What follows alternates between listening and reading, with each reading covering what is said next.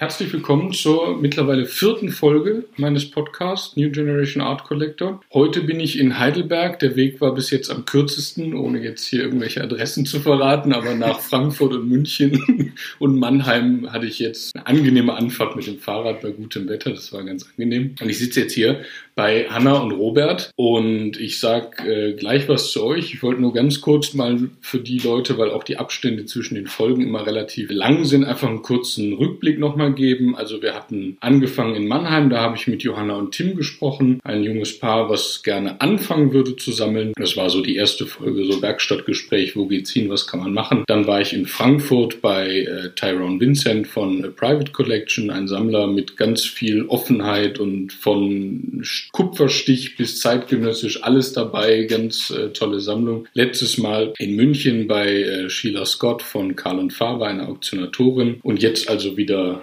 bei zwei Sammlern. Und äh, vielleicht fange ich mal kurz an mit der Anekdote, wie wir uns nämlich mhm. kennengelernt haben, Hanna. Das war, wir haben zusammen studiert und hatten ein Blogseminar bei Herr Trips. Jeder, der in Heidelberg studiert, wird ihn kennen und weiß, warum ich das jetzt witzig finde. Und wir hatten ein Blogseminar zum europäischen Silber, eine Datierungsübung, wo es also darum ging, irgendwie die verschiedenen Merkmale auszuarbeiten. Und am zweiten Tag, als es darum ging, dass jeder mal auch was von sich ich hätte mitbringen können, hattest du dann auch was dabei und es kristallisierte sich immer weiter raus, dass äh, du und wie ich jetzt dann später erfahren habe, eben auch Robert, also dein, dein Freund, sehr gut informiert warst. und du hattest auch Sachen dabei, die schon äh, sehr interessant waren. Genau, so haben wir uns kennengelernt und als ich dann den Podcast irgendwie angefangen habe zu konzipieren, war eigentlich klar, dass das eine tolle Sache wäre, wenn du oder ihr dann dabei wärt. Einfach weil ich das spannend finde, mal mit jemandem zu sprechen, der, und ich sage das jetzt mal so ein bisschen provokativ, trotz seines jungen Alters ein Sammel- oder einem Sammelgebiet verfallen ist, was man vielleicht nicht so im ersten Moment dem zuordnen würde. Also da ist, gibt es ja meistens ist ja viel mit Galerie und Contemporary und Berlin und Leipzig und hin und her. Aber ihr beide sammelt, und das ist eben das Interessante, ihr sammelt europäisches Silber. Ich weiß gar nicht, ob ich mit dem europäisch so richtig liege, aber Silber. okay. Also ihr könnt auch gerne kurz was zu euch sagen, aber ihr könnt auch, vielleicht fangen wir damit an, wie ihr denn dazu gekommen seid oder wann so der Punkt war, wann ihr damit angefangen habt zu sammeln. Hm, ich glaube, das musst du eigentlich erzählen. Ja, ich glaube auch. Also vielleicht so als kleiner Vorspann, also ich bin sozusagen mit meinem Vater auch mit Sammeln aufgewachsen. Also es war vor allen Dingen Münzsammeln, aber später auch noch ganz andere Dinge. Ähm, und ähm, habe auch Münzen gesammelt als, als Kind irgendwie vielleicht auch sehr forciert durch meinen Vater, aber ich habe hab sie irgendwie gesammelt. Und irgendwann aber das Interesse verloren. Das hatte ganz viele Gründe. Wie dem auch selber, ich glaube, als ich dann Hannah kennengelernt habe, habe ich bei ihren Sachen in ihrem alten Kinderzimmer ein Zigarettenetui gesehen. Es war nicht besonders alt, glaube ich, aber es hat mir... War halt ein Zigarettenetui, das so durch die Familie ging und ja. irgendwann bei mir gelandet ist, äh, über meine Mutter. Und es mag irgendwas zwischen 40 und 80 Jahre alt gewesen sein. Es war definitiv nicht aus Silber. Aber irgendwie fand ich das, fand ich das sehr, sehr schön. Dann habe ich plötzlich geschaut nach Etuis und habe dann so, mein Vater war auch da immer bei Ebay geschaut, aber auch bei anderen Orten, wo man was aus Silber findet. Beziehungsweise damals war es noch gar nicht so, dass ich nach etwas aus gezielt Silber gesucht habe, sondern dass ich nach einem Zigarettenetui gesucht habe. Und da, irgendwann hat mein Vater dann gemeint, wenn man nach so etwas sucht, dann sollte man auch aus, aus dem aus Silber schauen. Ja. Und dann habe ich tatsächlich für einen unglaublichen Preis ein wahnsinnig tolles Etui bekommen. Es war wirklich es war bei einer Auktion ganz, ganz, ganz billig bei eBay. Es war vielleicht 20 Euro für ein unglaublich tolles Silberetui. Dann noch der kitschige Aspekt, es hat die tatsächlich Initialen auf dem Deckel und es war ein H und ein R. Also das war natürlich... ja, es hat, es hat gefasst, es war... Also es hat auch ideellen Wert. genau. Exakt, exakt. Und es, es, war vielleicht auch damals so, so günstig, weil es einmal, es war halt total schwarz angelaufen. Also ja. man konnte nicht, also man konnte es nicht sehen. Es hatte auch, also es hatte zwar keine Dellen, aber es war halt auch so, dass man das nicht, glaube ich, nicht jeder ist damals wertgeschätzt hat. Aber ich habe mich unglaublich daran verliebt und dann kam halt eines zum anderen. Und dann waren es plötzlich Rauchutensilien, die mich interessiert haben. Ich bin nicht Raucher. Also ja, aber trotzdem. Relativ, relativ, relativ irrational. Aber das war so das erste Stück und dann kommt halt eines zum anderen. Dann schaut man eben nach, nach anderen HBs, dann erkennt man, was es da noch so drumherum gibt. Und wenn man dann erstmal angefangen hat, dann gibt, dann gibt es plötzlich ganz andere Dinge in dieser Welt. Dann gibt es ältere Dinge, viel interessantere Dinge, dann gibt es Hersteller, die interessant sind und dann, dann schlittert man da so, da so hinein. Ja. Und während es bei dir halt so die Rauchutensilien oder Herrenaccessoires waren, ähm, waren es bei mir dann halt quasi das Pendant, die Damenaccessoires, die Sachen, die auf einem Frisiertisch ausgebreitet wurden Ja. um die Jahrhundertwende oder im 19. Jahrhundert. Ähm, ja, und darüber Aber ihr habt dann also, also weiter und weiter. Ja. sozusagen relativ von, von Beginn an gesammelt. Also es war schon relativ schnell so ein, ich kaufe jetzt nicht ein Zigarettenetui, weil ich jetzt auch, nicht weil du rauchst, aber einfach so, Mhm. sondern es war irgendwie klar, man, man fängt direkt an, irgendwie dann auch zu gucken, was gibt's noch. Ich glaube, es war nicht so bewusst, aber Ja, es ergab sich so. Aber was ich, was ich ganz spannend finde, ist, was du gerade gesagt hast, mit deinem, dass dein Vater dir gesagt hat, schau mal nach was aus Silber, also der Rat des erfahrenen Sammlers auf die Qualität zu achten. Exakt, ja. Also auf das Wertige, auf die, also das hatte ich nämlich auch mal, da habe ich ein, ein Teekännchen aus den 30ern gekauft und hat es dann jemandem gezeigt, der ähnliches sammelt.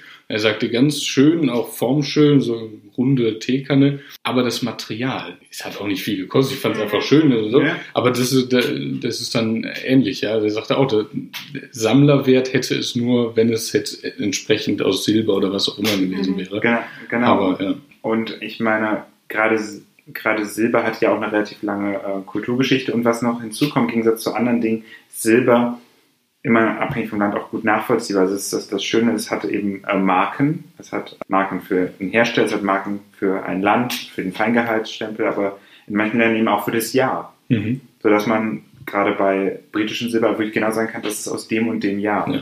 Und das hat, hat natürlich einen unglaublichen Reiz, weil man Dinge sehr gut datieren kann. Und gerade wenn man andere Stücke hat aus anderen Metallen, dann sind die, wenn man nicht wirklich genau weiß, was es ist, teilweise ist es unmöglich, die zu datieren, weil es Ja. die Dinge noch bis in die 70er, 80er Jahre hinein gab. Auch manchmal als Retro-Sachen, aber auch schon vorher. Also so klassische Sachen sind so Orivit-Sachen also so, oder Kaiserzinn. Äh, Die gab, gab es sehr lange und das ist, die sind datierbar, wenn man wirklich ein unglaublicher Experte ist, aber es ist schon nicht so einfach. Und da hat man mit den Marken schon gewisse Anhaltspunkte. Obwohl es natürlich auch Fälschungen gibt, aber es eröffnet dann auch ganz andere, andere Dinge schon mal als, als andere Marken kommt bei mir direkt wieder das Blockseminar. Es dann auch darum ging, da die einzelnen Punzen äh, voneinander zu entscheiden. Ja. Ja. Aber ja, das macht halt auch witzig, weil man halt wirklich ähm, sich da reinfuchsen kann und nachlesen kann und ähm, zum Teil halt sehr, sehr konkret äh, nachvollziehen kann, aus welcher Zeit, aus welchem Umfeld und von welchem Hersteller es kommt. Oder auch welche Wege es sind. Es gibt nämlich auch Importmarken. Ja. Da gibt es zum Beispiel Stücke, die, die sind zwar die sind englisch, aber die haben halt auch nochmal deutsche Importmarken. Mhm. Was eben auch zeigt, dass die anscheinend sehr früh schon ihren Weg gefunden haben. Also man kann auch Handelsbeziehungen nachvollziehen zu einem gewissen Grad. Oder eben auch, dass man oft österreichische Stücke mit englischen Importmarken findet, weil die so unglaublich beliebt waren. aber habt ihr euch bewusst darauf, also dass du die Herrenutensilien und die Frau, oder war das mehr, weil die Anführungszeichen bei Herren hat man bei dir natürlich nicht, Entschuldigung. vielleicht als kleiner Nachtrag, das war natürlich.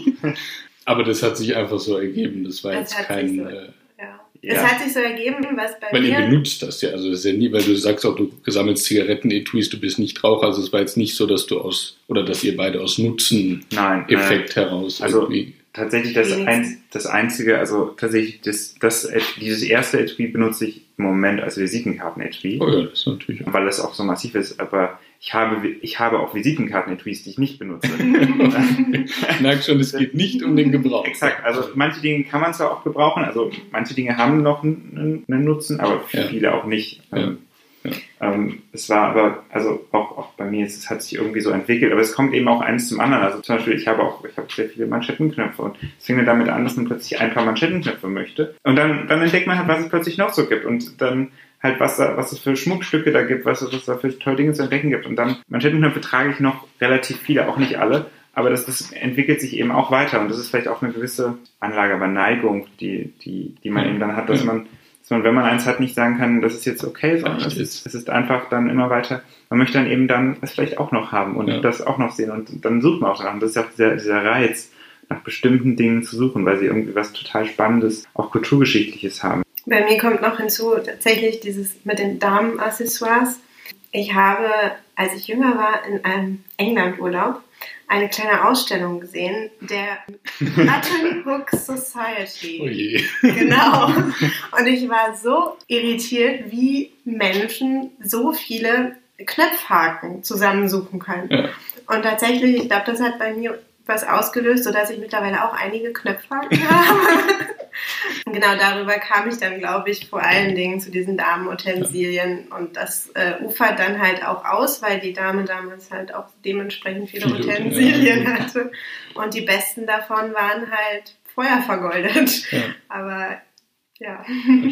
Aber also im Großen, weil die, die Themen oder die, die Bereiche werden jetzt immer mehr von Etui mhm. bis äh, Damen und aber grundsätzlich ist es bei euch schon ich, immer Kunsthandwerk, oder? Also es mhm. ist weniger jetzt Gemälde oder solche Sachen. Es ist schon immer das handwerkliche Besteck wahrscheinlich auch und, und solche Sachen. Ja, ja, zu einem gewissen Teil. Wobei bei Besteck tatsächlich ist es eher dann so Interesse für Hersteller oder ja. das ähm, weil ah. bei Besteck ist ja auch immer viel Masse, weil früher gab es ja nicht zwei Messer, ja, zwei Gabeln, sondern ich habe das mal mit jemandem, der, der Stühle gesteigert hat und dann hat er nicht so richtig, dass das immer vier oder sechs im Set waren. Ja, also und so stelle ich es mir beim Besteck halt auch vor. Besteck, ja, wobei natürlich da, also solange man jetzt keine ganzen vollwertigen Bestecksets kauft, sondern eben, es gibt ja da auch kleinere Teile, also dann gibt es eben was klassischer, so Mokka-Löffel, Teelöffel, ja. Kaffeelöffel. Das sind dann auch sechs bis zwölf. Aber das ist noch irgendwie handhabbar. Ja. Oder Petit Four-Bestecke äh, in Frankreich, da gibt es auch unglaublich kunstvolle. Ja, wobei tatsächlich Bestecke ist eher so, so, so eine Sache, also wir haben etwas davon, aber da, das, da sind Hersteller. Ja, tatsächlich und, und tatsächlich und das so auch das Der typische. Juweliere. Genau, und das ist auch das typische bei Silbersammlern. Man, also die wenigsten kaufen Bestecke, weil sie Bestecke wollen. Mhm. Das ist extrem selten. Aber Bestecke sind deshalb interessant, weil sie Marken haben, die interessant sein können. Ah, und vor allen Dingen auch Vergleichsstücke sind. Also gerade Bestecke. Also Marken, die, nicht die Marke des Besteckes, sondern die Markung, die, die Punzierung. Exakt, die ja. Punzen.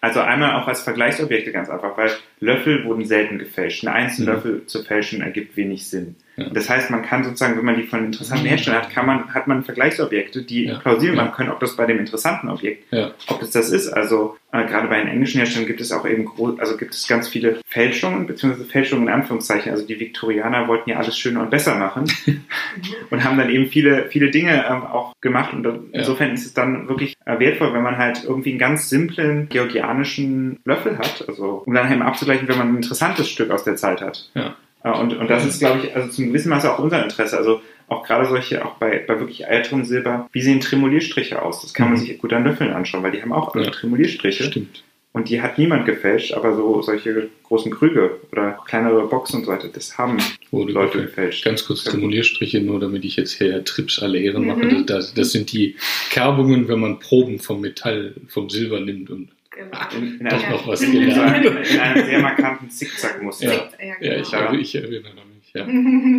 Jetzt, weil, weil, du gesagt, oder weil ihr gesagt habt, dass man auch abgleicht und, und, und solche Sachen, habt ihr ein bestimmtes Konzept, wonach ihr vorgeht? Also gibt es sozusagen auch, ja, wie soll man, also gibt es auch ein Zielobjekte, wo man sagt, aber bevor wir jetzt da hinkommen, muss man sich erstmal irgendwie dahin vorarbeiten oder kommt das eher so zufällig dann? Es ist natürlich auch immer eine Frage von Gelegenheit. Ja. Also, weil man halt nicht unbedingt immer die tollsten Sachen wirklich entdecken und ja sich dann auch leisten kann. Es ist schon so, dass man sich an manche Dinge vielleicht noch nicht reintraut. Mhm. Also man entdeckt etwas, wo man sich aber dann doch nicht so ganz sicher ist, ob die Sache koscher ist sozusagen. Dementsprechend ähm, lässt man dann doch lieber erstmal die Finger davon, ja. bis man vielleicht sich auch in diesem Bereich weiter auskennt, besser auskennt, mehr gesehen hat. Mhm. Weil das Sehen ist natürlich immer das Auge zu schulen, auch im Kunsthandwerk genauso wie in, in der klassischen Kunstgeschichte einfach das Wichtigste. Dementsprechend. Ähm ja, aber tatsächlich, groß Problem ist halt auch eben Dinge zu finden, weil manche Dinge sind eben auch äh, relativ selten und natürlich auch, was, was auch eine, eine ganz wichtige Sache ist, man muss halt auch bei manchen Dingen Geduld haben. Man möchte vielleicht manche Dinge haben und man weiß auch, also man könnte immer zu gewissen Kunsthändlern gehen und sie für einen Preis X kaufen. Ja. Äh, das ist bei manchen Dingen da möglich. Also gerade wenn man, also wenn man sich jetzt für Wiener Werkstatt interessiert, es gibt Händler, die damit handeln, wenn man, wenn man dazu in der Lage ist, ohne mit der Wimper zu zucken, für einen Löffel fünfstellige Beträge auszugeben, dann wird man das immer dann können. Man, ja, ja. Das, das ist bei, bei einigen dieser Dinge so. Die Sache ist nur die, dass sozusagen, wenn man das erstens nicht kann oder nicht will, je nachdem, dann wird es halt eben auch die Herausforderung uns aufweckt. Das eigentlich Interessante ist gar nicht so sehr das Kaufen, weil das ist beim Sammeln meistens auch das Interessante. Das, das, das Interessante ist das Entdecken. Das nach Dingen suchen, das Dinge finden, sich darüber auch freuen können, dass man Dinge entdeckt hat so das, was, was halt auch ein Großteil der Freude aus, ausmacht.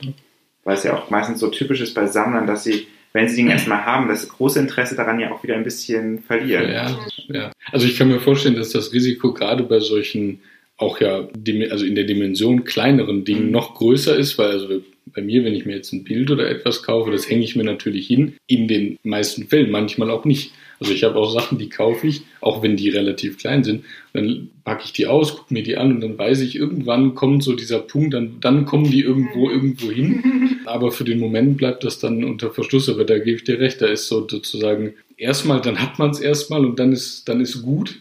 Und dann kann man sich die Zeit nehmen, um zu überlegen, äh, was man jetzt damit in seiner Sammlung irgendwie anfängt. Aber weil du eben auch sagtest, so Gelegenheiten, also ihr, ihr beobachtet sozusagen einfach den Markt und guckt dann, was so spannend für euch ist, was in die Sammlung passt, oder habt ihr auch so einen gedanklichen, ich sage jetzt mal, Katalog an Sachen? Den ihr, also bei mir, bei mir ist es nämlich so, ich habe so zwischen sehr speziellen Dingen, wo ich sage, das hätte ich gerne, bis hin zu, ich hätte gerne, also bei mir ist zum Beispiel im Moment, ich streue das jetzt mal so kurz ein, hat nichts mit Silber, aber ich hätte gerne irgendwas aus Neon. Also eine Neonkunst. Äh, jetzt natürlich mhm. kein Dan Flavin, das ist ein bisschen zu viel, aber irgendwie so in diese Richtung. Und das wabert so in meinem Kopf und ich habe es natürlich nicht eilig, aber ich, ich beobachte so ja. diese Richtung jetzt im Moment. Auf der anderen Seite habe ich auch Sachen, da sage ich, okay, ich hätte genau das gerne muss jetzt irgendwie gucken, teuer oder gibt es gerade nicht oder was auch immer. Aber wie ist das bei euch? Habt ihr da Eindeutig. Ähm, also da ist es zum Beispiel auch so eine Herstellersache. Mhm. Irgendwie eine bestimmte Juwelier, eine bestimmte Firma, von der man gerne mal was hätte. Mhm. Ähm, und ich habe auch mal einen schönen Spruch gehört, dass ein Sammler immer zwei Sammlungen hat die Sammlung, die er besitzt und die Chancen, die er verpasst hat, ja. ähm, die entgangenen Objekte. Aber Welches größer im Moment? also bei mir ist es die entgangenen auf jeden Fall. Aber die bereut man halt auch mehr. Ja, das ist aber bei jedem. Ja, Nein, genau. sorry, ich wollte nicht unterbrechen. Aber ansonsten ist es halt auch dadurch, dass die, diese Objekte so sehr auch mit einer Kulturgeschichte verbunden sind und mit, ähm, mit einer Handhabung und zum Teil halt auch mit einer Kultur, die einfach komplett ausgestorben ist, hm. ist es dann auch so, dass man so gewisse Objekte einfach gerne haben möchte, die halt mit bestimmten Lebenswelt, mit einer bestimmten ja. Ähm, ja, Lebenswelt trifft es, glaube ich, am besten zusammenhängt. Zum Beispiel habe ich sehr lange nach einer Koksdose gesucht. Ja, Mittlerweile habe ich mehrere, aber. Auch nicht zum Gebrauch natürlich. Die kommen neben die Zigaretten genau. das ist ja klar. Aber da war es halt auch so. Es ist, die stammen aus einer Zeit, wo Koks ein legales ja. ähm, Aufputschmittel war. Ja. Und da ist es dann halt schon so, dass sowas hätte ich dann noch. Ja, ja, okay, gerne. ich verstehe. Aber ich erinnere mich auch, dass du dieses, eines dieser Döschen da im Seminar dabei hattest und wirklich, man muss sich 30 rauchende Köpfe vorstellen. Einen schmunzelnden Dozenten, der natürlich sofort wusste, was es ist. Und 30, also, oder knapp 30 Leute, die wirklich die abstrusesten Ideen hatten. Weil wenn ich mich recht erinnere, war da in so einem, also es war von mhm. innen Gold. Mhm. Und dann irgendwie innen reingeklipst so ein kleiner Löffel. Genau, das ist ein Zwischenboden. Ja, stimmt. Und noch. Und, und noch, auf dem ja. Zwischenboden ist der kleine Löffel, von dem man es runterschnupft. Genau, unten in diesem vergoldeten, natürlich, in dem vergoldeten Teil ist dann halt natürlich auch Luft, also so, dass wirklich auch nichts durchkommt. Ja. Im Gegensatz zu so einer Schnupftabakdose, wo schon manchmal ja, ja. ein bisschen Rand ist, ist dann halt nochmal das ja, ja, also ich erinnere mich gut. Und dann war auch, also da kamen auch die abstrusesten. Ich glaube, das eine war irgendwie mit Tablettendöschen. Das war noch relativ genau. nah. Zuckerdose war auch mal. Stimmt, das, das ja, mit dem Löffel. In, Richtung, ja, ja. In, der, in der Tasche zu haben, ja. ist auch interessant. Ja, ja.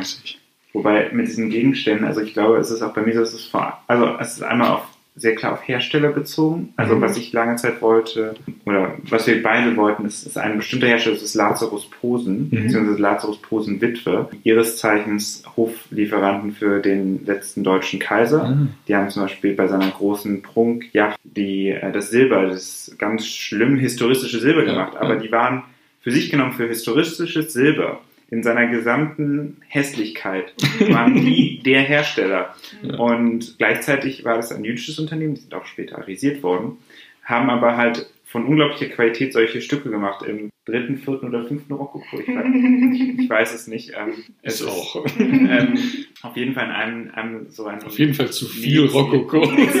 aber unglaubliche. Und das, das sind Sachen, nach denen wir lange Zeit eben geschaut haben. Ja. Die aber sind halt unglaublich beliebt und erzielen eben auch immer sehr, sehr hohe Preise, Mhm. weil also einmal ist die Filmgeschichte auch etwas, was, was sozusagen sehr viel dazu beiträgt. Die Ja. haben auch, auch Judaica gemacht, die unglaublich spannend sind, die aber tatsächlich vollkommen fern jeder Möglichkeiten sind. Ja. Da sie halt auch noch weniger existieren, weil Natürlich. die zerstört wurden. Natürlich. Und gleichzeitig halt auch einfach eine unglaubliche Qualität produziert haben. Mhm. Das ist so das eine. Oder halt auch andererseits, was wir bei finden, es gibt in England ein Unternehmen, das heißt Samson Morden and Company. Mhm. Die haben einen der ersten Drehbleistifte erfunden, also Propelling Pencil. Anfang des 19. Jahrhunderts. Goethe hatte einen. Äh, Das war damals das Hightech-Gerät. Ja. Also es war, wenn man sich das vorstellt, es war, also ich glaube, für die Menschen damals war es das, was, was heute das iPhone ist. Also Okay. Von, von dem Grad von Technologie, weil man Ja, eben relativ leicht einen Stift ein- und ausfahren konnte mit einer wahnsinnig tollen Mechanik. Das wäre so ein Stück, das ich gerne mal hätte, so einen alten Propelling Pencil. Also wirklich so aus der Zeit, also 1830er ist, glaube ich, das Patent. Das wäre so ein unglaublich tolles Stück. Aber generell Sachen von dieser Firma sind unglaublich toll, weil sie meistens unglaublich gewitzt sind. Ja. Also es geht dann auch sozusagen erstmal um die, um den Hersteller und im zweiten Schritt dann um das Stück, ob das Es kommt, es kommt drauf an. Kommt, bei, manchen, okay. bei manchen Dingen ist es so, bei manchen so. Also, Ja, oder halt um das Design. Also, ja. weil es tatsächlich ein Designklassiker ist Mhm. oder halt äh, so bahnbrechende Designs äh, mit dem Stück verbunden sind. Ich gucke gerade darüber. Das Jetzt gucken wir alle nicht. darüber. Ja, Zum Beispiel halt Archibald Knox, der für Liberty äh, die Arts and Crafts Bewegung Ja. stark geprägt hat. Und das sch schlug sich halt dadurch, dass es Arts and Crafts war, in die kleinsten Objekte und die kleinsten Sachen nieder, vom ähm, kleinen Tea Caddy, also so einen kleinen ähm, Caddy Spoon, also so Teelöffel, Teemaß, würde man vielleicht sagen, bis hin dann halt zu den Frisiertischutensilien. Und da ist es dann natürlich schon auch ein Design, das dahinter steht und auch ja, Lebenseinstellungen, Lebenswelt wieder. Genau. Was ist so die Zeit, wo, wo ihr euch bewegt? Also weil du jetzt gerade schon 1830 und ah, aber Arts and Crafts ist ja dann Mhm. schon Ja. deutlich. Ja. So, da- irgendwo Ist dazu. Oder gibt es eine Grenze? Also habt ihr überhaupt? Man Mm, versucht immer älter zu werden und immer Okay. weiter nach hinten zu gehen, eindeutig. Aber da gibt es eigentlich nicht wirklich Ja, also ich glaube- die älteste, das älteste Stück, was wir haben, ist halt irgendwas um Ende 18. Jahrhundert. Ja. Aber also es sind tatsächlich eher so, also wir haben schon, bis auf sozusagen Ausnahmen, wenn man Hersteller interessant ist, ist es schon so, dass wir eher so nach Design, Klassikern schon klassischen Designs und Mhm. so das Älteste, was wir so haben, ist halt wirklich georgianisches, englisches Silber, weil es halt einfach unglaubliche klassische Formen, also gerade das englische Silber des Regency, also sind wir jetzt so in der Zeit wirklich Beginn um, also um 1800, die, das hat klassische Formen, die könnte man heute noch verkaufen, Ja. wenn es nicht so schwer aus Silber wäre. Ja. Und, und un- teilweise unglaublich modern und also und, und schlicht und ähm, das ist so sozusagen, sind mehr oder weniger die ältesten Sachen. Aber das hat, hat halt auch einfach Gründe, dass sozusagen, wenn man dann weitergeht, auch so barockes Silber, das sind, das sind tatsächlich dann halt auch Gegenstände, die waren, die waren schon immer unglaublich wertvoll Ja. und sind es trotz allem auch, auch heute noch, auch wenn sie Formen nicht mehr so ganz in Mode sind. Am ähm, Ende bleibt ja der Materialwert. also natürlich auch, ich finde auch Augsburger Silber ist etwas un unglaublich Ja. unglaublich toll ist, aber erstens fehlt da so, so ein bisschen noch die Erfahrung, also zumindest bei mir, und halt auch, auch einfach finanziell Sachen, die man sich nicht, Ja. nicht so eine ohne weiteres leisten kann, wenn sie auf dem Markt sind. Ich meine, das kommt, kommt ja auch noch hinzu. Ja, das wäre nämlich jetzt auch noch eine Frage, die ich ganz spannend finde. Wie ist denn so der, der Markt an und für sich? Weil, wenn ich so die Kataloge durchgucke, ich habe immer das Gefühl, wenn man eher in die kleineren Auktionshäuser guckt, dann hat man auch eher mal so ein Silberset auch dabei. Aber da, also ich meine, ich kenne mich jetzt wirklich nicht gut aus, aber ich habe auch oft das Gefühl, das sind jetzt aber nicht die Sachen, wo da 25 Händler vor der Tür stehen. Also ich weiß, wir hatten jetzt einen Fall in Heidelberg, da war irgendwie ein Besteck von, habe ich schon wieder vergessen, aber da weiß ich, das war wohl relativ auch nachher für einen zweistelligen War, Tausenderbereich. war das in. Olbrich, glaube ich. Ich glaube auch. Nee, ich glaube Hof. Könnte auch Hoffmann. Hof, Hofmeier irgendwie. so. Also Auf jeden Fall, aber sonst habe ich immer so das Gefühl, okay, da hat halt einer irgendwie Silber zu Hause bei seiner Oma gefunden, so nach dem Ja, Motto. klar. Also, aber wie, wie, wie ist da so der Markt für wirklich Sammelwürdiges? Ist das. Naja, in diesen Konvoluten zum Beispiel, da versteckt sich manchmal einiges. Also bei der Oma ist vielleicht viel Krempel und viel Hildesheimer große Löffelchen, aber da kann auch mal was Interessantes dazwischen Ja. sein. Das auf jeden Fall Hochzeitsgeschenke. auch. Ja.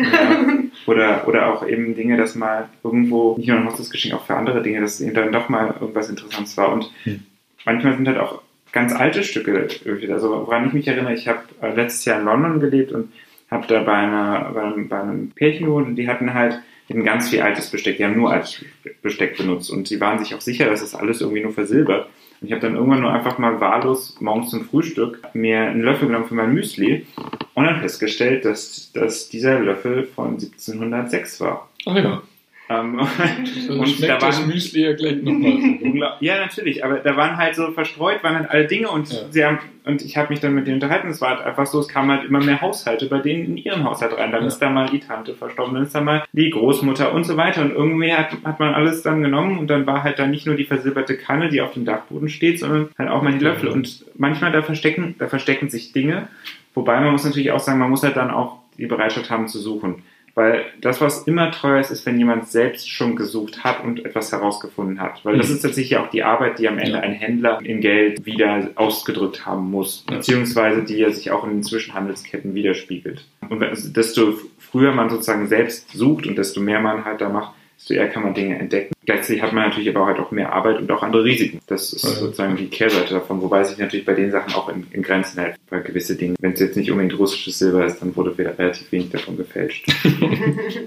Die Russen haben viel gefälscht, oder? nein, nein, für, also es wurde halt viel auch für Wende. diesen Markt gefälscht. Ach so, okay. Weil nämlich Also, gerade dieses, diese, Wie- dieses Wiederkaufen von Dingen, das war unglaublich populär, zu dem ja auch einige zu, wieder zu einem, zu einem Wohlstand, gewissen Wohlstand gekommen Mhm. waren.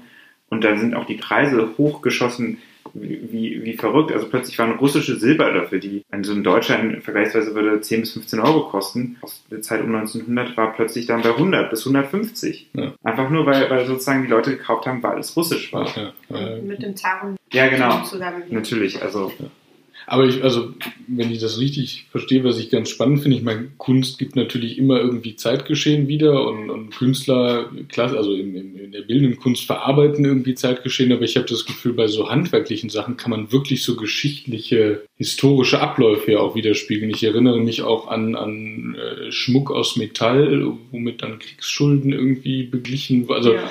Oder- ist ja immer oft so, wie du das gerade erzählst, dass halt wirklich historische Zusammenhänge einfach dann Situationen bedingen, woran sich dann sozusagen der Markt irgendwie auch orientiert.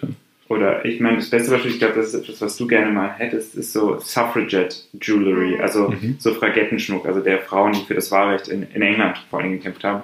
Und deren Farben waren grün, weiß und lila. Und es Okay. gibt Schmuck, der diese Farben in drei Edelsteinen aufnimmt. Der sozusagen als, ja, als Botschaft gemeint ist, dieser Schmuck. Und Ja. was der, was der, der, der eigentliche Witz an diesem Schmuck ist, ist es so, dass ja auch viele Frauen der Upper Class dafür waren und die dann Mhm. eben vom Geld ihres Mannes das gekauft haben. Und was noch sehr witzig ist, es gibt eine Firma, Maple and Webb, die sind bis heute noch, die haben auch einen Royal Warren, das ist ein sehr großer englischer Juwelier, sehr luxuriös. Und ich glaube, es, ich weiß nicht, ob es welcher von den beiden es war, der damals gelebt hat, der hat tatsächlich auch einen eigenen Katalog für die Damen gemacht. Hm. Obwohl er Hoflieferant war. Und das Ganze Okay. wurde halt mehr, unter, mehr oder weniger unter der Theke Unter der verkauft. Theke. Ja. Und das sind natürlich un unglaubliche Dinge, wo sich halt auch sehr viel an Geschichte Ja. widerspiegelt. Kristallisiert. ja. Ich habe noch eine Frage, weil ich erinnere, ich, ich denke immer an Mhm. dieses Seminar zurück. Ja, Ich erinnere mich dabei, dass du auch, etwa- du hattest damals einen Handschuhanzieher, genau, ein Handschuhspanner. sage ich jetzt mal Mhm, dabei, okay. Aber auch da waren wieder 30 rätselnde Köpfe. Äh, und ich glaube, das Kurio, die kurioseste Vermutung war, hatte mit einem Truthahn und der Befüllung desselben zu Weihnachten zu tun. Und auch irgendwelche medizinischen Geräte Mhm. wurden da vorgeschlagen. Aber was würdet ihr sagen, ist das kurioseste Stück in eurer Sammlung? Vielleicht abgesehen von dem. Truthahnbefüller. Also, weil ich finde Koksdose schon ziemlich cool, ja, muss ich sagen. Ich guck's natürlich Koksdose. nicht, ohne natürlich nichts Gutes, aber trotzdem finde ich die los. Jetzt gucke ich Also in zwei Handschuhspanne, Rauchen. Handschuhspanne habe ich tatsächlich äh, noch ein paar andere. Das Exemplar ist ein sehr nettes, eben weil Ja. es Feuer vergoldet ist äh, und von Tiffany, halt auch um ja, Ende 19. Jahrhundert. Das Problem ist, für uns sind die Sachen nicht mehr so kurios. Ah, okay. Das Verstehe. ist schwer einzuschätzen. Zum Beispiel, was ein hübsches kleines Etwas ist, ist eine immer jedes kleines Döschen, aus dem zylindrisch sich eine Zigarettenspitze heraus. okay, das lasse ich, ähm, das lasse ich schon mal Das gelten, ist schon ganz nett, Fall. aber irgendwann sind die Dinge halt Ja, ja, ja. normal. Ist vielleicht auch eine, eine komische Frage von jemand, aber ich verstehe das, wenn man da sozusagen Interesse für das Thema hat, die Sachen natürlich nicht als Ja. Kuriosum wahrgenommen werden. Irgendwann also- kennt man sie halt. Ja. Aber ich meine, es gibt ja aus der Zeit durchaus Gegenstände, die wir heute einfach im, also Handschuhspanner, das hat ja, Ja, kein Mensch auch, mehr. auch die Schnürhaken, die du Genau, sammelst, diese, die diese braucht man, die man entweder für, fürs Zuknöpfen von Stiefeln, von Gamaschen oder eben von Zuschnüren von Korsetten brauchte. Braucht man heute auch nicht mehr so viel, glaube ich. Nein, auch das ist irgendwie ein bisschen aus der Mode gekommen. Ja. Ansonsten, ja, sowas wie Nagelpolierkissen, die halt Ja. auf, eine, auf eine, in einer silbernen Halterung Ah, sind. Solche Sachen, das sind halt diese, diese Damenutensilien, Ja. die halt, so pflegt sich eine Dame heute nicht mehr unbedingt. nicht so. Also vielleicht gibt es noch so Leute, aber Ja, ich ja, auch glaube, ihr Müsli mit Löffeln des 17. Jahrhunderts essen, aber Eben, genau. ja, naja. Und ansonsten, was halt so zu so einer Tischkultur damals dazu gehörte, ist halt auch nicht mehr so üblich, dass jede Person sein eigenes Salzschälchen hatte, Hm. dass jede Person ein eigenes Senftöpfchen hatte. Das ist halt diese Kultur, Ja. die halt nicht mehr sich ja, erhalten hat. Ja, Und, ähm, Schade eigentlich. ja. Ich mag Senf. ja, wobei es hat auch was Gutes, gerade wenn man altes Silber hat. Es ist ja auch so, das ist ja auch, auch heute Silber ist ja nicht zu 100% Silber, sondern da ist ja noch immer was anderes drin und Ja. das können damals schon durchaus unschöne Dinge sein, die da mit drin sind und davon möchte man vielleicht auch einfach heute nicht mehr essen. Ja, naja, gut. Das muss man schon ist dann sehen. die Vergoldung da. Genau, es gibt, es gibt eine Vergleich drauf, aber die ist natürlich auch, wenn man sich es mal so aus Umweltschutzperspektive aus ansieht, ist das natürlich auch eine große Schweinerei, die man da gemacht hat. Die Feuervergoldung. Exakt. Ja. Wobei auch generell Silbergewinnung ist jetzt nicht besonders ökologisch. Also, das kann man auch nicht behaupten. Ja. Aber deswegen sind es ja alte Dinge und Genau. Geeks are green. Ja. Aber wie das, äh, wie, äh, wie lagert ihr die Sachen? Also vom, weil du jetzt auch gerade eben erzählt hast oder am Anfang auch von der von der völlig schwarz angelaufenen äh, Dose. Ja, wobei grundsätzlich anlaufen ist kein, ist kein Problem. Ja. Wenn die angelaufen sind, sind sie angelaufen. Also Ah ja, okay. wir putzen einige Sachen immer mal wieder, aber auch nicht alles. Also manche Dinge sind halt, wie sie sind. Es gehört Ah. auch ein bisschen dazu. Also es Ja. ist ein, Aber das macht, also man, man kann das jetzt 100 Jahre angelaufen lassen. Ja, und wobei, also ja, ja und nein. Also gewisse Dinge kriegt man irgendwann nicht mehr hin. Aber wenn man altes Silber hat, dann so viel passiert da jetzt erstmal nicht. Hm. Was halt problematisch sein kann, es gab mal Zeiten, da hat man da noch Lack, Lacke drüber gemacht. Also das sind durchsichtige Lacke, die so- sollen es vom Anlaufen schützen. Das Problem ist nur, es kann halt sein, solche Lacke lösen sich irgendwann auf. Und das kann, kann halt zu unschönen Dingen führen, wenn Ja. an einer Stelle noch Lack ist oder, oder der, das, das Ganze unter den Lack kommt. Sowas kann unschön sein. Das, das kann, also das kann dann auch, auch dann dumm sein, wenn es anläuft, aber sonst läuft es halt an. Das sind Dinge, die kann man auch wieder, die kann man wieder putzen. okay, ähm, schade. Ich dachte, ich kriege jetzt gute Tipps, wie ich das Silber meiner Mutter einlage. Also Also das man- muss ich nämlich vor Weihnachten. Ja, wenn man, also wenn es nur darum geht, dann am besten, es gibt so, es gibt ja so kleine, so Noppenfolien und so Ja. ähm, Luft, Luftpolster. genau, Luft- Luftpolster. Luftpolster. Ganz genau. Wenn man es da rein einwickelt, aber wirklich fest, dann geht es in der Regel, dass es wenig bis gar nicht anläuft. Das klappt, das klappt ganz gut, aber Okay. ist jetzt Aber ist jetzt eine schöne Form der Ich wollte jetzt auch hier nicht das, das Versteck meiner Mutter tun. ähm, naja. Aber, also wie, wie groß muss ich mir eure Sammlung? Weil das, ich, ich habe, nein, nein, ich, ich weiß, ich will auch, ich Nee. bin auch immer vorsichtig mit so, De, mit so Details aus privaten Sammlungen. Da will ja jetzt auch gar nicht die, Das- aber weil ich einfach habe das Gefühl, wenn man größere Sachen, also wo ich jetzt auch mal Gemälde, Grafiken dazu bringe, dann ist halt klar, okay, ich habe halt Wände, die mache ich voll, dann sammle ich noch ein bisschen mehr, dann hänge ich noch ein bisschen um, aber das ist irgendwie, aber ich habe das Gefühl, bei so kleinen Sachen, ja, Manschettenknöpfe, da ist ja, wenn ich 5000 Manschettenknöpfe habe, dann ist es ein Schuhkarton wahrscheinlich. also, deswegen, also, Ja, wobei Wie- man natürlich Dinge aus, aus Gold oder mit, mit Steinen nicht mehr so aufbewahren kann. Und dann Ja, nimmt es okay. auch wieder, dann nimmt es dann auch wieder. es auch wieder Platz. Das weg. Ja. Problem ist einfach, dass wir es selber nicht wissen. Mhm. Also Ja. es ist wirklich unklar, weil wir halt auch jeweils noch Dinge bei unseren Eltern ausgelagert haben. Mhm. Wir haben was in der gemeinsamen Wohnung, wir haben jeder was bei unseren Eltern. Wir haben eigentlich den Überblick verloren. Wir versuchen immer mal wieder aufzukatalogisieren Ja. und Inventur zu Aber machen, das ist, genau. äh, Aber da kommen wir momentan nicht hinterher. Ja, um das, und, ja, und das war tatsächlich so, wir waren letztes Jahr für eine Weile mal beide nicht in Heidelberg und dann haben wir tatsächlich relativ radikal, hat ganz viele Sachen sozusagen zu unseren Eltern jeweils gebracht, Ja. für die Zeit, wo halt gar niemand da ist. Und dann haben wir angefangen, immer mal wieder ein bisschen was zurückzunehmen, aber das, ist, äh, das, das hat es nicht besser gemacht, weil man den Überblick vollkommen verloren hat. Okay. Und Ähm, ihr hattet hier wieder Platz. ja, genau, genau. Aber da wieder ein neues ja, das ist tatsächlich, das ist dann so ein, so ein, so, so ein Teufelskreis. Ja. Aber tatsächlich, es gibt halt auch so Sachen, ich meine, wir haben auch so, so ein paar Stücke, die sozusagen außerhalb dieses ganzen Silbersachen sind, die aber doch irgendwie damit zusammenhängen. Also zum Beispiel hat Hannah einen Frisiertisch, äh, einen wunderschönen Jugendstil Frisiertisch, der halt zu ihrem gesamten Sammlergebiet passt. Gleichzeitig hat sie auch, was jetzt nicht ganz direkt dazu passt, einen äh, wunderschönen alten Zylinder aus Oh, so zum Auf. Äh, Nein, Kein nein, nein, nein. Das habe ich nämlich von meinem Opa. Der ist nicht Ja, ganz so alt, aber noch, aber cool. Das ist tatsächlich so ein englischer ja, Sein. aber sehr also Maulwurf. Ja, ich hatte leider noch keine, man hat so selten Gelegenheit, Zylinder zu Ja, das tragen. Aber Ja. ich träume von dem Moment, wo ich den mal so. Und der ist halt auch noch im, witzigerweise im Originalkoffer von einer Leipziger Firma, Moritz Mädler, das Mhm. war so das deutsche Louis Vuitton. Und hat aber innen noch einen Samtausschlag von einem Berliner Herrengeschäft und ist Okay. gleichzeitig ein englischer Zylinder. Man kann auch von der Form und alles sehr gut datieren. Äh, Das ist relativ klar so um 1900 bis 1910. Und es hat alles noch perfekt zusammen und es sieht halt bis auf dass das Leder oben an dem Koffer halt so ein bisschen Also ich merke schon, nächstes Sammelgebiet ist schon ausgemacht.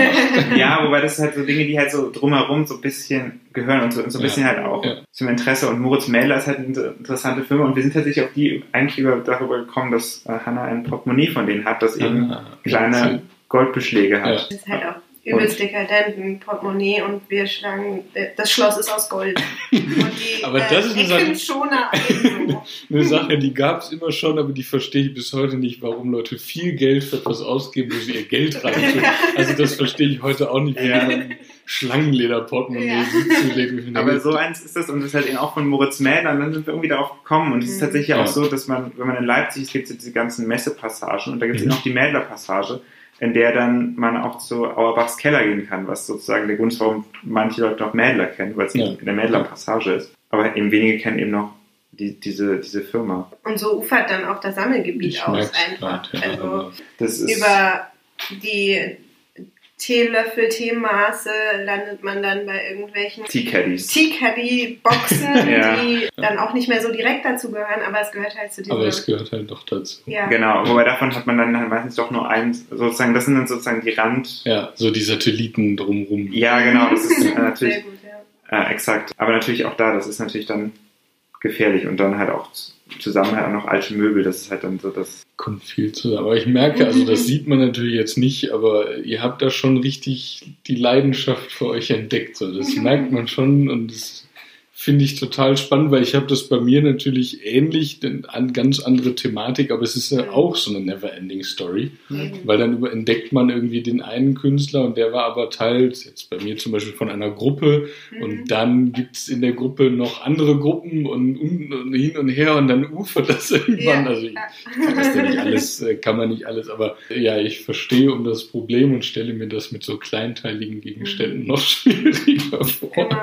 Ja. Und Es sind halt so, es gibt so Setzkastboxen, Ja, die ja sinnvoll. gehen halt irgendwann zur Neige. Ui.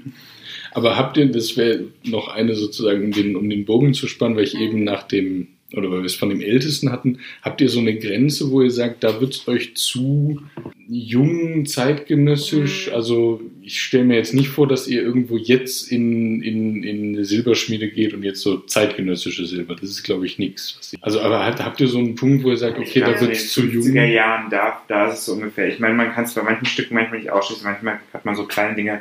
Haben ja irgendwann aus Spaß so einen kleinen Schnapsbecher aus Silber gekauft. Mhm. Da kann es sein, dass der irgendwo zwischen 20, 30 und 100 Jahren alt ist. Das ist bei den Kunsten auch bei Deutschland manchmal nicht ganz klar. Ja. Aber ich glaube, 50er Jahre ist sonst so die Grenze für Dinge, die wirklich zum Sammeln sind. Also es gibt so Mhm. andere Dinge, da haben wir tatsächlich auch Dinge mal aus den 80ern, aber da liegt zum Beispiel daran, also es gibt so Decanter-Label, also für, Dick, für äh, Karaffen, ähm, Silberschilde. Mhm. Die, in England gibt es die bis heute noch und alte davon sind ein eigenes Sammelgebiet, das sehr, sehr hochpreisig ist und wenn man die einfach nur benutzen will und die nicht sammelt, dann ist es am einfachsten halt zu gucken, was man so bekommen kann, dann sind die nicht besonders teuer. Und dann Ja. sind die mal aus den 70ern, mal aus den 80ern, mal aus den 60ern, mal auch ein bisschen älter und da ist es so, das ist dann kein Sammelobjekt mehr. Das ist dann einfach nur Klingt halt Silber schön und man wollte halt sowas aus Silber haben, ohne dass man es zum eigenen Sammelgebiet macht. Das ist aber bei den Sachen aus den 50ern dann auch schon eher Ja. so, weil da ja auch einfach so eine Industrialisierung dann, also Ja.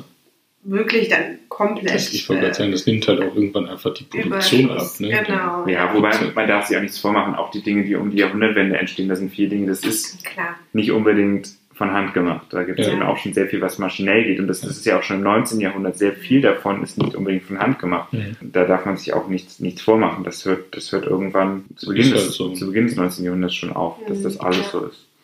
Was, was nicht per se schlecht ist, aber es ist natürlich in den 50ern nochmal was ganz anderes. Ja, klar, das ist natürlich nochmal. Aber so dann irgendwann auch, nehme ich an, in den 50ern hört auch diese, diese Überproduktion an so Silbersachen einfach auf, weil ja auch das Interesse. Kommt drauf Also- an, den Vor USA allen zum Dingen Beispiel in den nicht. 50ern Ah, okay. gibt es noch einiges. Also Ja. da ist es Nee, ich tatsächlich meine jetzt dann auch wieder dieser ja. neu, neu gewonnene Wohlstand nach dem Mhm. Zweiten Weltkrieg, der halt tatsächlich das nochmal ein bisschen befeuert hat. Okay. Und Aber Und ich glaube auch generell in den USA war es auch in die 60er, 70er noch hinein. Mhm. Da war das Ja. noch sehr wild. Und Ich glaube, das geht also fast noch bis in die 80er Jahre, aber dann hört es irgendwann, glaube ich, wirklich auf. Aber auch heute, ich meine, es gibt immer noch Robbe und Berking, die haben ihre Läden und da kaufen Ja, klar, Leute genau. Silberbesteck und so weiter. Aber, Ja, aber jetzt nicht mehr, dass man so Zigaretten-Etuis und sowas noch aus, also gibt's Gibt noch es zum noch, Teil, ja. aber nicht mehr so in dieser Masse, dass jeder Ja. auch, auch, das hat und so, das meine ich. Mhm. Ja. nein, das, das gibt es nicht Fällt mehr. natürlich zurück dann. hm. Das, das absolut nicht mehr. Das Wie würdet ihr das, also auch wenn ihr es jetzt nicht sammelt, aber wie würdet ihr das so einschätzen? Kann man auch sozusagen zeitgenössisch Silber sammeln? Also absolut. so auf die absolut. Wette hin, dass das mal irgendwann. Ähm, aber halt nicht, ja, also es gibt halt einfach auch, auch Designstücke, die Mhm. wirklich als Designstücke auch gemacht sind und gedacht sind. Das auf, das auf jeden Fall. Also Es ich frage halt nur, weil auch, vielleicht ähm, gibt es auch Leute, die interessieren sich halt dafür, aber es sind jetzt nicht so. da ich, England- dadurch, dass ich äh, einen Fokus halt auch auf, auf jüdischer Kunstgeschichte habe, Mhm. es ist natürlich auch, es gibt auch die ganzen Ritualobjekte, Ja. auch von bis heute, in, vor allen Dingen in Israel gibt es wunderschöne Judaika-Produktionen, die wirklich Mhm. handwerklich modernes Judaika produzieren.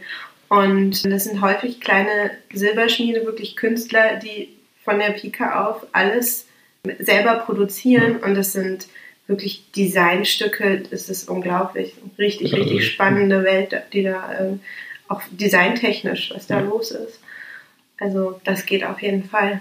Das ist dann halt vielleicht nicht mehr so das ähm, Haushaltssilber, Ja. wie es dann vielleicht in den, ja, um die Jahrhundertwende bis in die 50er Jahre war, sondern dann sind es halt wirklich die Kunstobjekte, Ja. wo halt auch der Kunstfaktor eindeutig äh, im Fokus steht und nicht mehr die Handhabung oder die ähm, Tischkultur. Nee, ich frage nur, weil ich hatte jetzt auch wieder, ich streue jetzt ein anderes Thema ein, aber bei mir ist es so mit Keramik und Mhm. Porzellan und solchen Sachen. Ich interessiere mich jetzt überhaupt nicht für das Porzellan meiner Großmutter oder so, aber ich Mhm. finde es total spannend, zeitgenössische Mhm. Keramik, Einzelstücke, also wirklich mal so einen Teller oder eine Schüssel, also wirklich in so, und deswegen hatte mich das interessiert, ob, Mhm. ob das sozusagen da auch irgendwie irgendwie funktioniert. Wir kommen langsam zum Ende. Ich gucke auf die Uhr, es ist Mhm. schon Zeit verfliegt. Mittlerweile ist es wirklich äh, fast eine, naja, Tradition ist jetzt übertrieben, aber äh, ich stelle zum Abschluss immer äh, die ange angedrohten drei Fragen. Und ich würde es auch so machen, dass, um jetzt da nachher nicht, dass einer äh, sich unfair behandelt fühlt, dass, dass ihr auch beide sozusagen eine Antwort für euch geben könnt. Also, Einfach dann, ja. Und zwar die erste Frage ist immer die nach einer Ausstellungsempfehlung und das muss jetzt gar nicht ein, also es kann eine Ausstellung sein, die gerade läuft, es kann ein Museum sein, es kann aber auch einfach ein Ort sein, wo man hingehen kann. Ich würde mal, soll ich mal äh, anfangen? fangen wir an. Genau. Also ich finde vor allen Dingen leider häufig unterschätzte Museen vom Typus her sind einfach Kunsthandwerksmuseen. ja. Also Museum für angewandte Kunst, ähm, da fällt einem ein in Köln, äh, in Wien, äh, das Grassi in, in, in Frankfurt. Frankfurt, das Museum für angewandte Kunst. Da kann man einfach sein Auge schulen Mhm. und da kann man Designklassiker sehen, da kann man Designentwicklung nachvollziehen und da kann man auch Lebenswelten und Tischkultur nachvollziehen. Ja. Dementsprechend, das ist auf jeden Fall ein fantastischer Ort. Ja. Und es gibt viele davon und die kann man immer mal häufiger besuchen. Weimar, hier Thema 100 Jahre Bauhaus. Weimar, hat Bauhaus, jetzt, äh, selbstverständlich, ja. auch wieder aufgemacht. In also Berlin nicht, das das Neu, nicht der. Neu, der Neubau, sondern das andere. Und in Berlin zum Beispiel, wenn die Museumsinsel mal ein bisschen zu voll ist, dann kann man sehr gut ins, äh, ins Museum Ja. für angewandte Kunst gehen. Das leider häufig ist man da Sehr, ja, sehr stimmt. alleine. Weil jetzt ähm, sozusagen einige meiner Lieblingsmuseen schon weg sind. Was äh, gibt es zwei andere Dinge und einen davon ist ein unglaublich bekanntes das Victorian Albert Museum, die Ja. halt sich halt dem Kunsthandwerk alleine Ja. verschrieben haben. Aber auch gerade da, die haben eine wunderschöne Silberabteilung, wo die halt eben auch sehr viele unterschiedliche Dinge zeigen, auch sehr kleinteilige Dinge und da auch sehr, sehr viel bieten. Und das sind die Räume, die eher weniger besucht sind verglichen mit den anderen, das muss Mhm. man auch so sagen. Die aber auch echt schön sind, einem echt viel zeigen. Und das andere ist ein etwas verrückteres Museum, das aber auch in London ist. Das ist Mhm. Hannas, glaube ich, auch Lieblingsmuseum. Ja. Das ist, äh, das, ja, es ist Sir John Soane Museum. Und Okay. Soane war ein sehr exzentrischer Herr, der eben mit einem, mit einem Terrace, also einem Reihenhaus, angefangen hat und dann eben sich, so wie es eben bei Sammlern ist, ähm, er dann in die, in, die, in die beiden anderen Häuser sich ausgebreitet hat und da eben auch noch Architekt war, die Häuser verbunden hat. Und diese drei Häuser sind seine, seine Sammlung, sein Ja. Leben. Und er hat eben ägyptische Dinge gesammelt. Er hat Hogarth gesammelt. Er hat aber auch Silber gesammelt. Er hat alle möglichen Dinge gesammelt. Und Ja. jeder Raum ist sozusagen ein, eine kleine Teil seiner Sammlung und er zeigt sozusagen das Universum des Sammels äh, zu Beginn des 19. Jahrhunderts. Oder ist es schon noch? Schon ein bisschen früher. Ein bisschen früher schon. Ja. Na gut. Ähm, Ja, das ist aber- es ist sehr, es ist sehr klein, sehr eng, am Wochenende unglaublich voll, aber es ist etwas, was sich sehr lohnt, weil man eben einmal halt auch die Exzentrizität von Sammlern sehen kann. Ja.